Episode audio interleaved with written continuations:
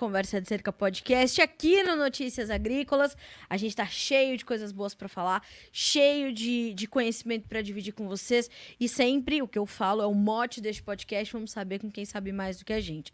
Tem um tema que há muitos anos vigora no Brasil, que há muitos anos é discutido no Brasil e que apesar disso tudo, ainda é pouco conhecido fora do Brasil. Pode até ser que seja conhecido, mas não é reconhecido, sabe assim, legitimado? Pois é, eu tô falando do caso da moratória da soja, que são regras, são premissas e diretrizes que fazem com que a produção de soja nesse país, principalmente ali na região do Cerrado, na região do bioma amazônico, tudo isso tenha uma uma, uma outra característica de produção para que garanta a sua sustentabilidade, a preservação e a produção caminhando juntos. Fora isso, a gente tem o Código Florestal, que é o que a gente já discutiu nesse podcast inúmeras vezes, o que é uma outra ferramenta que atesta a produção, não só de soja, mas a produção agrícola do Brasil e a sua sustentabilidade. Então, muito antes de, de inventarem lá fora o termo ISD, a gente já praticava isso aqui dentro, mas fica muito difícil colocar essas informações da porteira para fora, das nossas fronteiras para fora. Como é que elas chegam para nós? Elas chegam em forma de cobrança. Vocês não são sustentáveis, vocês não preservam. Mas, se a gente, além de ter essas diretrizes, essas premissas, colocar ainda a tecnologia nesse plano, a gente vai ter resultados e dados ainda mais claros para mostrar, principalmente lá na União Europeia, para principalmente o senhor Emmanuel Macron, cheio de falar que vai parar de comprar soja do Brasil, aquela coisa toda, que a gente tem sim sim uma soja sustentável. Para nos ajudar a entender como dá para colocar a tecnologia nessa discussão, vai estar conosco. Meu convidado de hoje é o Renato Ferraz, que é sócio na Cicrop. E aí, se eu falei alguma bobagem, Renato, você já me corrige já nesse início do Conversa de Cerca do nosso, do nosso episódio, episódio de hoje. Seja bem-vindo. Oi, Carla, muito obrigada pelo convite de participar aí do podcast com vocês. Esse tema realmente vem sendo falado é, há muito tempo, principalmente depois das novas regras da União Europeia, né? Acho que você falou tudo direitinho aí. O Brasil é, acaba sofrendo diversas pressões, principalmente por estar aí no cenário mundial como um dos principais produtores, né? Não só da soja, mas de vários outros cultivares aí, né? É, no mundo inteiro. Então, realmente é um processo que o Brasil vem realmente recebendo diversos é, é, apelos internacionais para melhorar todo esse processo de certificação né, da produção, da rastreabilidade do processo produtivo, né? Só que são coisas que já vêm sendo feitas há muito tempo pelo produtor brasileiro, né? Não só pela questão do aumento da produtividade que já temos tido, né, nos últimos anos, né, dentro do Brasil, né, que necessita de todo esse investimento tecnológico em monitorar toda a soja e toda a produção agrícola, mas também porque o principal canal de escoamento da soja brasileira e né, das principais cultivos do Brasil é o, é o mercado internacional, né? Então, a gente já vive há muitos anos é, regrados aí por essas legislações internacionais, né, e das grandes empresas multinacionais produtoras de alimento. Então, sim, você tem toda a razão em falar que a gente está nesse cenário super importante aí, a gente vem falando isso há já há muito tempo dentro do Brasil, né. Renato, como é que, ou, ou melhor dizendo, em que pé a gente está nesse momento? É, a gente poderia trazer essa discussão para inúmeras cadeias, mas pensando na soja especificamente, é, como é que a moratória da soja, que é algo que já vigora há muitos anos no Brasil, ela é vista. Uh, vamos trazer a União Europeia para a conversa. Pela, pela União Europeia. Como é que eles entendem isso? Que é algo que está vigorando, né? Que atesta isso. A gente já viu o caso de produtor ficar com a sua produção toda parada, não podia ir para o mercado nem interno e nem internacional por não seguir essas diretrizes. Em que pé está essa situação e, e como isso é recebido e entendido principalmente lá fora? Bom, vamos lá. É, a moratória da soja realmente é algo que já vem sendo aplicado no Brasil há alguns anos, né? É, a moratória da soja, inclusive, ela é aplicada hoje somente ao que a gente chama de bioma amazônico, né? A gente fala ali do que, que a gente tem dentro do, daquela região da Amazônia como um todo, né? A produção de soja ali, né? A gente tem outros biomas que a gente está tentando implementar isso, mas ainda não há nenhuma restrição de comercialização da soja nesses outros biomas, tá? Então, a primeira coisa que a gente tem que pacificar é isso, né? A gente está falando ali de uma moratória para o bioma amazônico, né? É, e, obviamente, isso veio justamente pela legislação internacional, que trouxe lá desde o Green Deal, né? Uma questão de uma produtividade que não afeta o meio ambiente, trouxe uma, um processo de sustentabilidade sem é, prejudicar os recursos naturais, né? Então, isso veio daquele processo lá.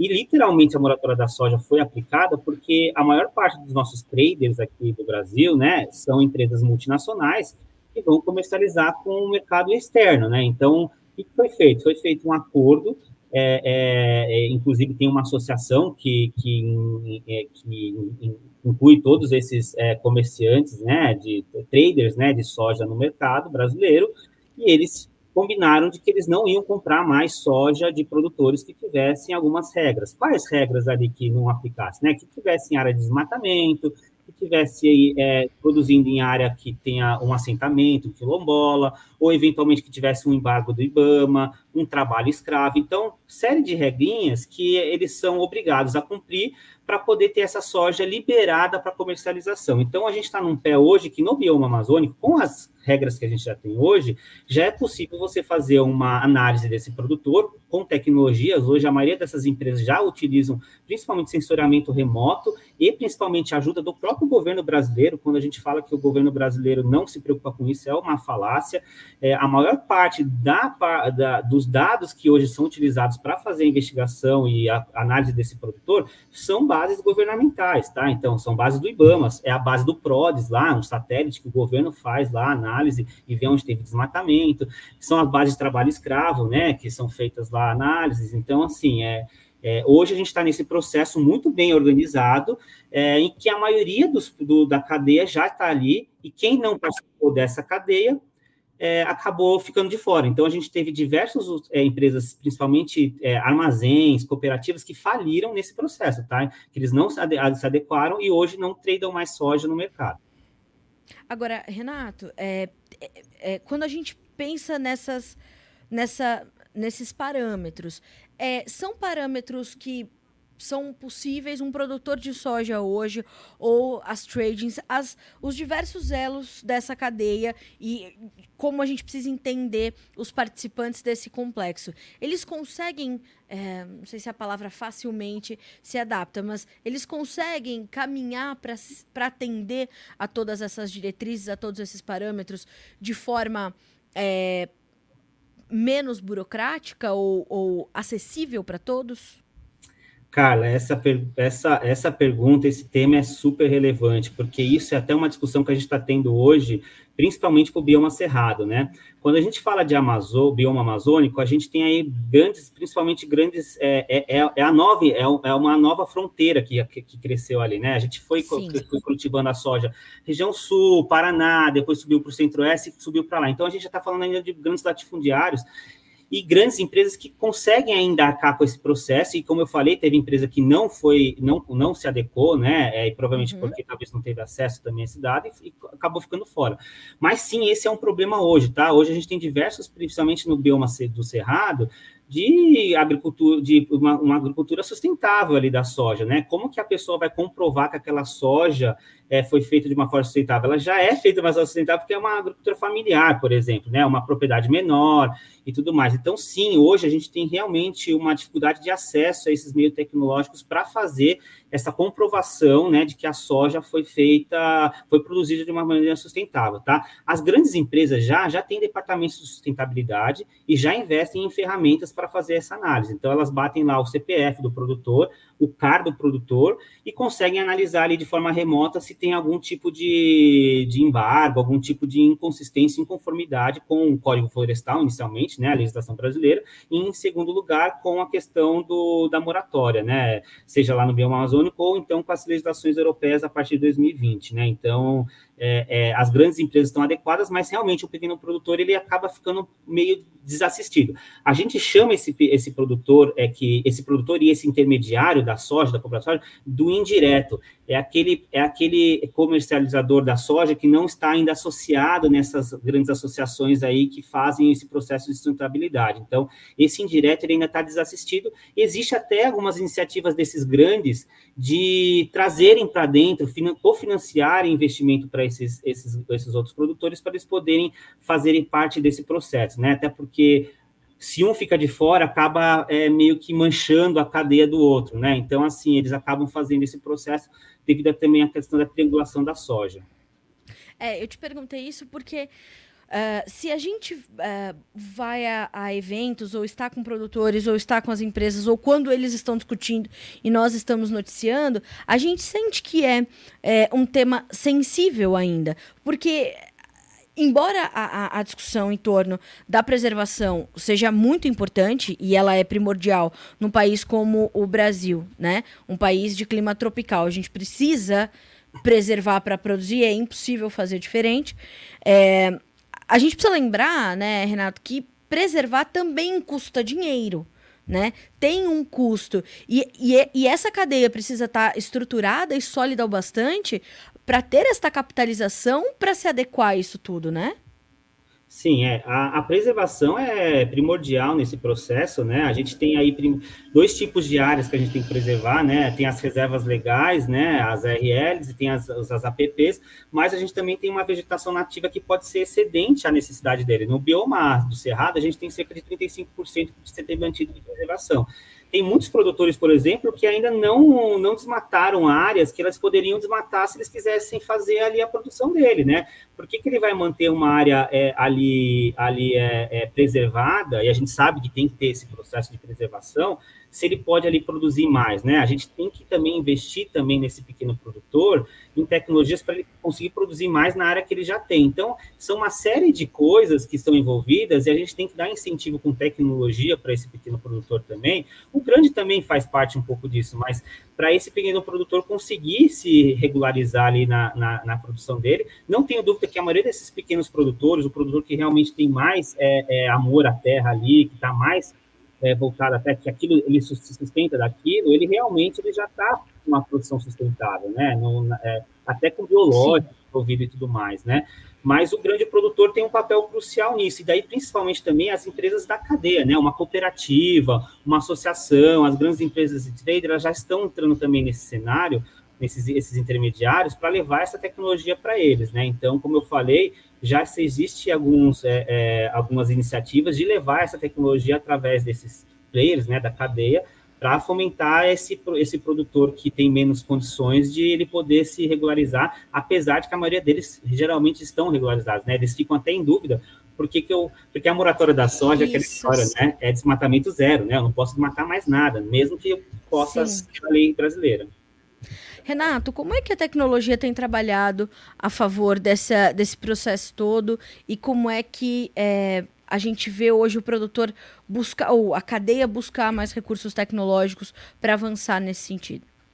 Tá. Hoje a gente, assim, a gente começou historicamente com a parte da vistoria em loco, né? Nunca, sempre foi aquela auditoria presencial, amostral, que as, as, grandes empresas de auditoria iam lá, fiscalizavam. As empresas ainda têm pessoas que vão lá vistoriar, né? Então esse processo ainda não, não, não deixou de existir, até por uma questão de fazer aquelas validações. A gente evoluiu para um processo de usar esses sistemas de de geoprocessamento, né, os sistemas GIS, né? Então as pessoas começaram a mapear as áreas e começar a fazer as análises por meios de computador, né? Só que isso ainda ficava com a informação atemporal, né? Você não conseguia ter informação em tempo real. Hoje, por exemplo, você pega uma base do IBAMA, tem base ali pelo CPF que ela é atualizada diariamente se tem um embargo no nome do CPF ou não. Então, assim, a gente tem hoje uma evolução é, do próprio governo em fiscalização que nos ajuda a ter uma celeridade muito maior em, em, prever se esse produtor tem ou não uma inconformidade. E hoje a gente está num nível já que a gente consegue fazer isso, às vezes, até em tempo real.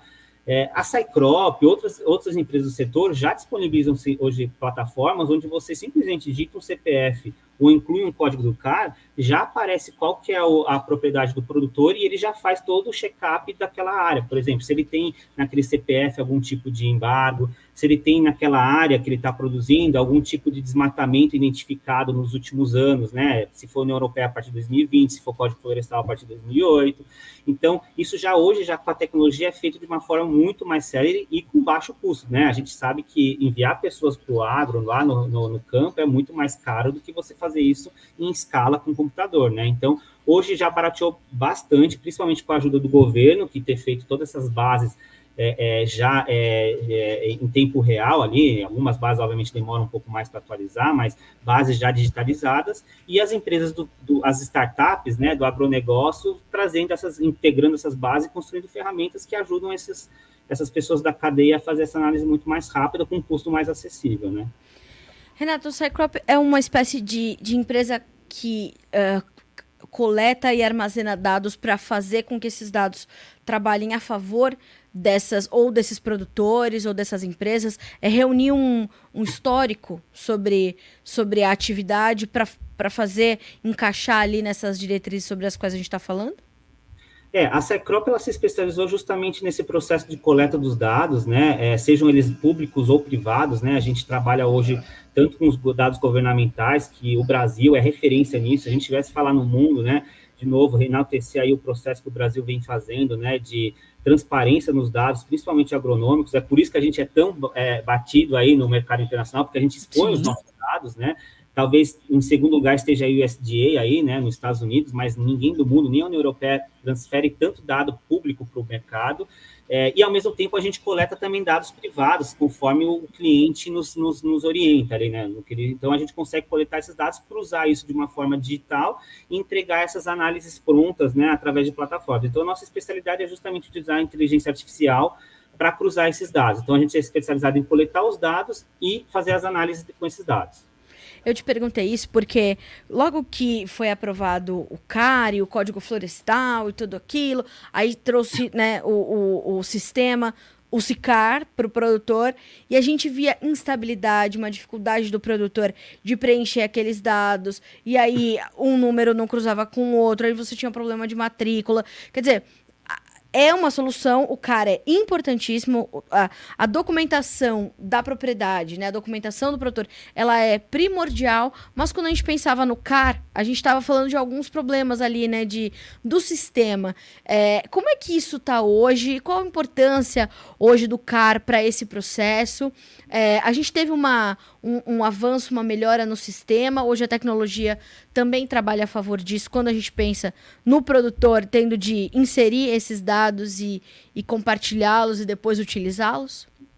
Ó, oh, Carla, o, o, o, o CICAR, né? O CAR foi uma grande revolução para o Brasil e para o mundo, né? sim, né? A gente sim. sempre teve dependência dos dados do INCRA que eram baseados em análises de, feitas por, por engenheiros, né, por ARTs, né? Então é por Exatamente. isso que durante muitos anos a gente tem cerca hoje só de 2 milhões e 500 mil propriedades no, no, no INCRA, né? Sendo que no CAR a gente tem mais de 5 milhões. Então olha essa Exatamente.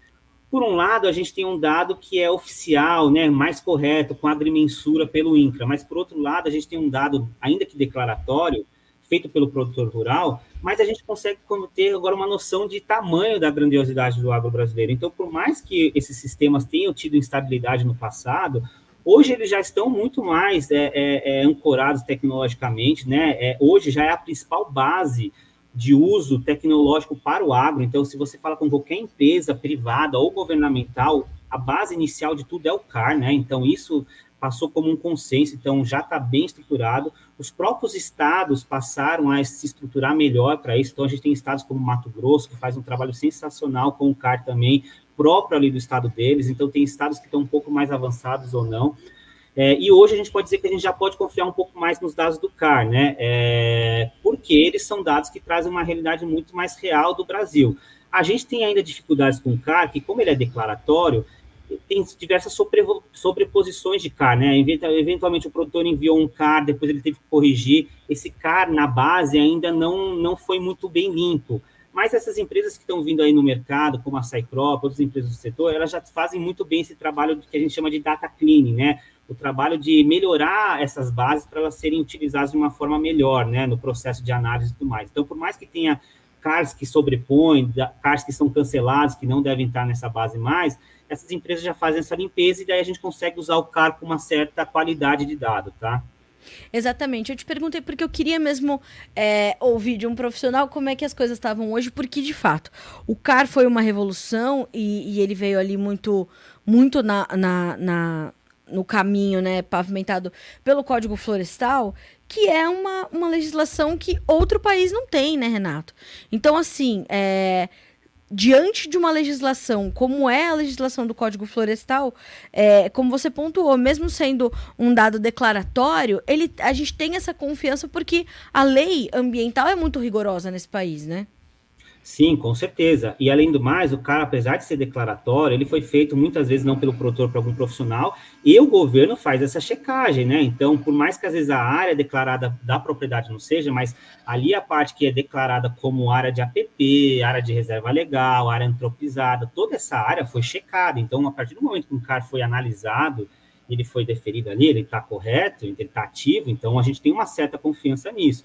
E como você falou, internacionalmente não se vê nada desse tipo. Eu estive recentemente aí no meio do ano em um fórum internacional na Europa, onde se juntou diversos países, e a gente numa comissão ali de sustentabilidade da, da América Latina, é, tem diversas, obviamente, ONGs internacionais que querem consolidar isso, o trabalho do Brasil é exemplar. Você vê na Argentina, estão começando agora a fazer alguma coisa. Você vê que é um país também gigantescamente produtivo ali, né? Paraguai, Colômbia tem um pouquinho de coisa, mas nada que chega talvez a 10% que o Brasil fez com o CAR, tá? Então é realmente super relevante no Brasil, é confiável, é, é, e porque a gente precisa hoje de legislação, é, é, é o que a gente tem de melhor para ser utilizado.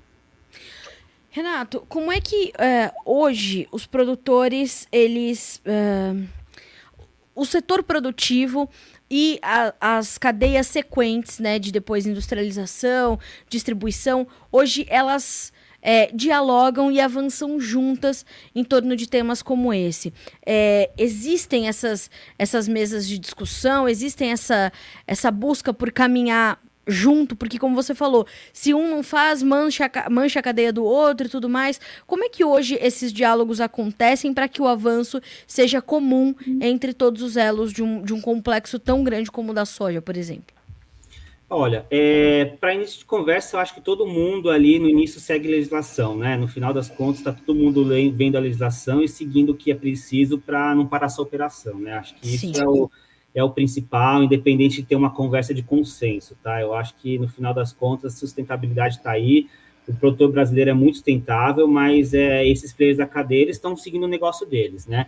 É, em termos de, de, conversa, a maioria dessas empresas começaram a ter setores de sustentabilidade. Então, as pessoas se conhecem, participam de fóruns, existem GTs, né, grupos de trabalho que, com, que, que, querem fazer isso, mas muito fomentado ainda pela iniciativa privada, empresas que querem trazer aí, ONGs é, que querem trazer alguma, algum tipo de solução para o mercado, né? Agora, em termos de, de sustentabilidade em si, a gente tem, por exemplo, uma associação como a Biov aí, que é uma associação que consolida aí praticamente todos os, os players de traders aí de, de, de grãos, né, e de lojas, né, que se comprometem a uma cartilha ali de sustentabilidade. Eles se, eles se reúnem aí pelo menos uma vez por mês e eles seguem algumas, algumas, ah, algumas ah, pautas ali, né, de, de conciliação. Não são todos os participantes que fazem parte, né, dessa, da associação, né, então, eventualmente, alguns ficam de fora, mas acho que acredito que sim, tenha já algumas iniciativas, mas, de novo, eu acho que elas são mais em prol de a gente manter a operação rodando, né, com a legislação atual,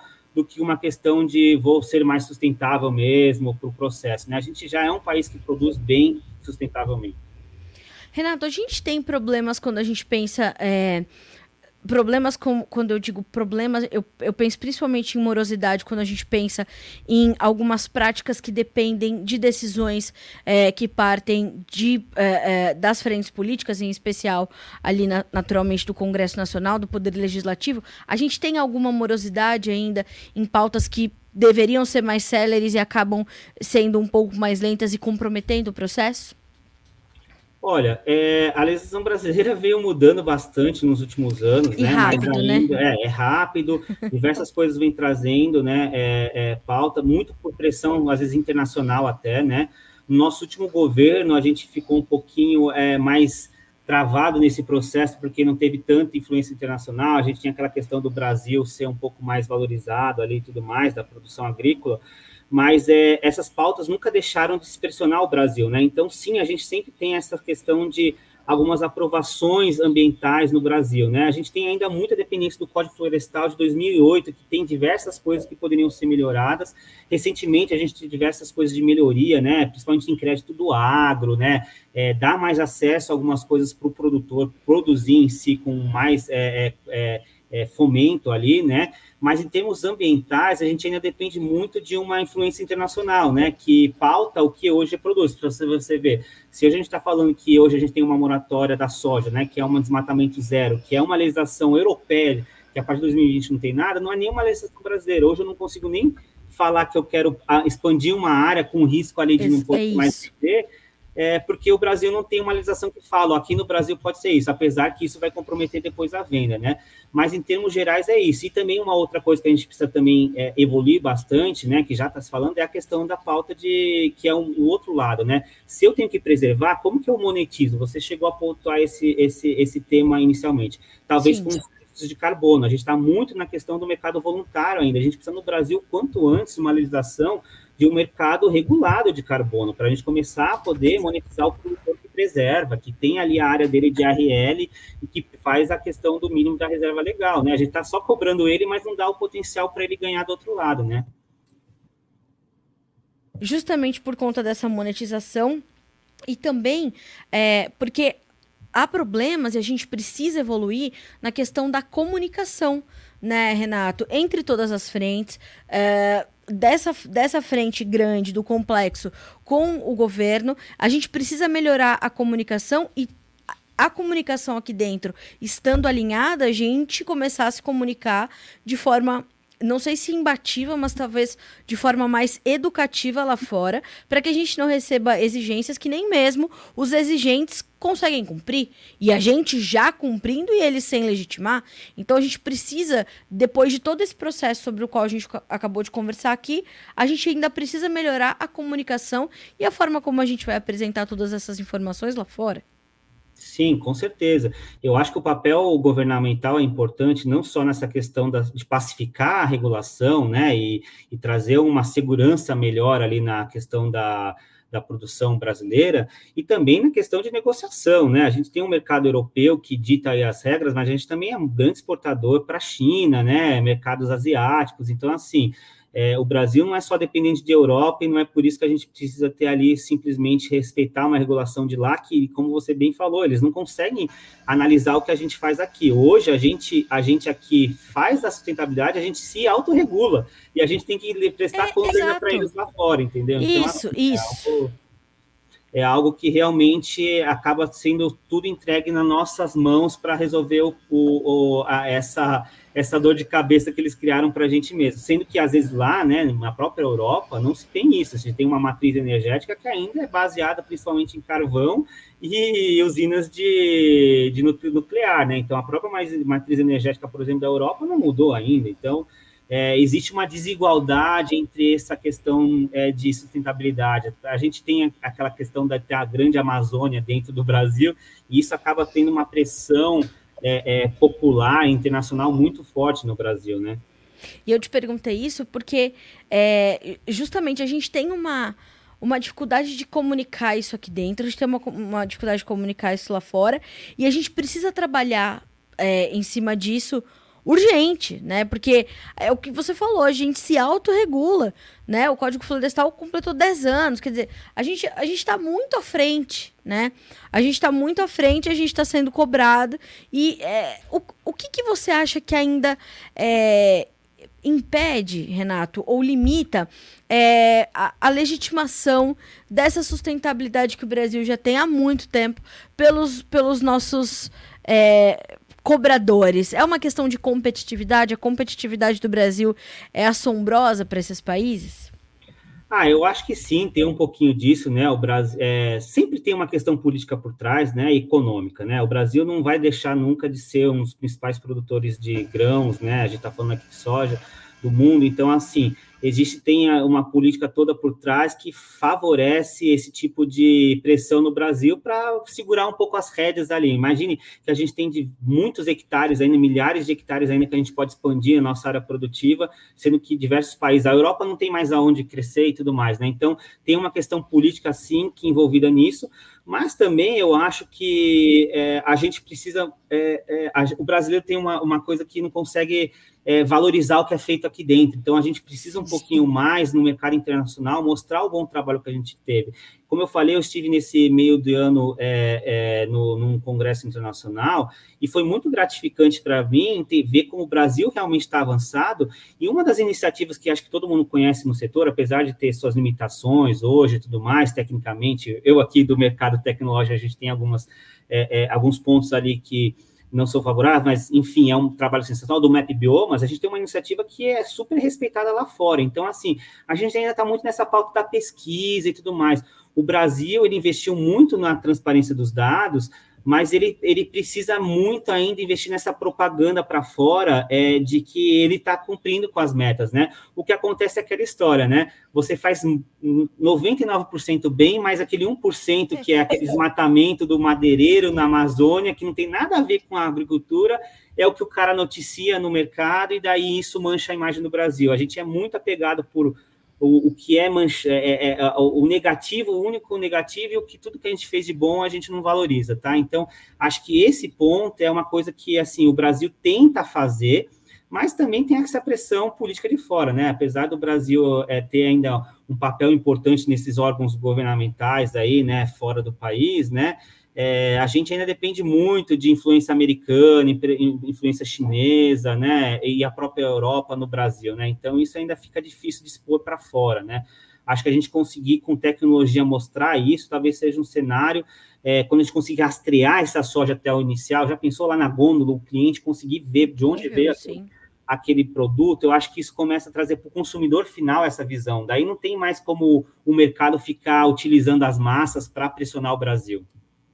Uh, e, é, e, é interessante porque hoje mesmo, ou, ou foi ontem, é, eu vi o vídeo de um, de um criador de conteúdo digital na internet.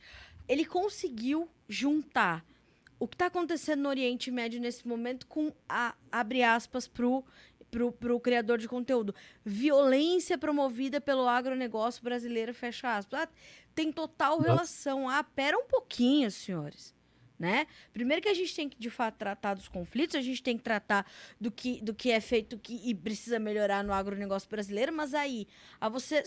Agora, esse tipo de informação, ela tem uma rapidez, né, Renato? Na grande mídia, na mídia pouco especializada, e entre as redes sociais, que hoje é um veículo de comunicação, querendo nós ou não, que é preocupante. E a gente precisa combater isso com comunicação educativa, né? Com certeza. É, acho que não é só no agro, é em qualquer setor, as, as fake news, né, e essas notícias com baixa é, é validação, né, do próprio é, divulgador da informação, acabam manchando muito a imagem do Brasil e às vezes trazendo até dados irre, irreais que acabam virando verídicos é, é, é, legitimados por, às vezes, governantes, né? Então, isso que é mais preocupante, né? É, ele sai daquela, daquele ecossistema popular e chega numa repartição pública, num negócio que legitima, às vezes, um dado que não é condizente com a realidade, né? Que a gente não consegue nem validar, né? É por isso que é importante sempre manter os dados, é, e acho que o Brasil vem fazendo muito bem esse processo de abrir transparência dos dados, para você ter como comprovar que esse dado é, é errado. Eu lembro que alguns anos atrás é, teve algum número que saiu, acho que foi do, é, nos Estados Unidos, trouxeram um número do Brasil sobre áreas que foram degradadas, alguma coisa, e como que era a agricultura Brasil, e por um simples estudo que a Embrapa tinha feito com divulgados dados, se provava ali claramente que que aquele número não tinha, não tinha nem como ser real, né? Porque era, era tão distante a discrepância de hectares ali desmatados que não faria sentido nenhum que aquilo seja uma, um dado real. Então, sim, essas, essas notícias que não são do mainstream ali, né, que acabam manchando a nossa, a nossa é, é, é, reputação fora do Brasil são super é, é, prejudiciais. A própria Cycrop lançou um produto pensando nisso que chama Not Rumor, né? Que a gente pensou, putz, esse mercado do agro é muito movido por é, tendências, né? São commodities, né? Então a gente lançou um portal lá onde a gente agrega todas as notícias e a gente dá relevância. Se a notícia realmente é, é, é por inteligência artificial, ele lê todas as notícias, ele resume em um parágrafo a notícia é, ou seja, você nem precisa ler tudo, ele já te dá em um resumo o que é a notícia e ele, ele ranqueia se aquela notícia é relevante ou não. porque se a notícia realmente é fake, geralmente ela, ela, não, ela não vai para o mainstream. Então você consegue fazer o que a gente chama de not rumor, né? Não gerar rumores. E meio que você se não não divulga. A nossa mantra é, é, não não divulgue rumores, não transmita rumores e não seja um rumor, né? Você não caia no rumor, você não transmita um rumor e você não não crie um rumor, né? Então a gente fez até isso pensando é, é gratuito lá, né? O pessoal acessa essa plataforma, é notrumor.com. É, é, e tem todas as notícias lá é, é analisadas por inteligência artificial sem é, é, comprovadamente não são fakes, né? São notícias que foram resumidas pelo robô e ó, essas notícias realmente são relevantes para você ler. Nada como saber manejar a inteligência artificial, Sim. saber utilizá-la para o bem, né? Sem subverter nada para o mal. Renato, olha, quero muito te agradecer pela conversa dessa quarta-feira e manter portas abertas do Conversa de Cerca podcast, do Notícias Agrícolas para todo o time da Cycrop. Tô aqui com o perfil de vocês já seguindo no Instagram e para quem está nos acompanhando, arroba Cycrop, S-C-I de Science, Crop, C-R-O-P, de produção, de safra, né? De, então, Cycrop.com oficial. O time está no Instagram para te mostrar essas soluções tecnológicas e mostrar como a, compro a, comprovação da sustentabilidade do Brasil pode acontecer de forma simplificada, né, Renato? Então, obrigada mais uma vez por estar conosco e por compartilhar tanta informação boa com a nossa audiência.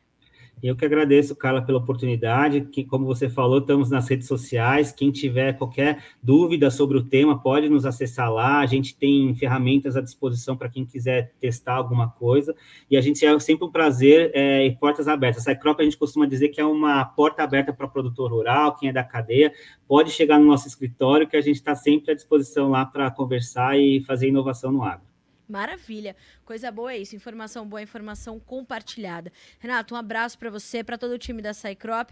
Voltem sempre. Toda quarta-feira a gente está por aqui, viu? Vamos continuar trabalhando nessa discussão, trabalhando nas, nas novidades sobre a inteligência artificial, trabalhando a favor do produtor brasileiro, do agronegócio desse país. Obrigada mais uma vez. Um abraço para você.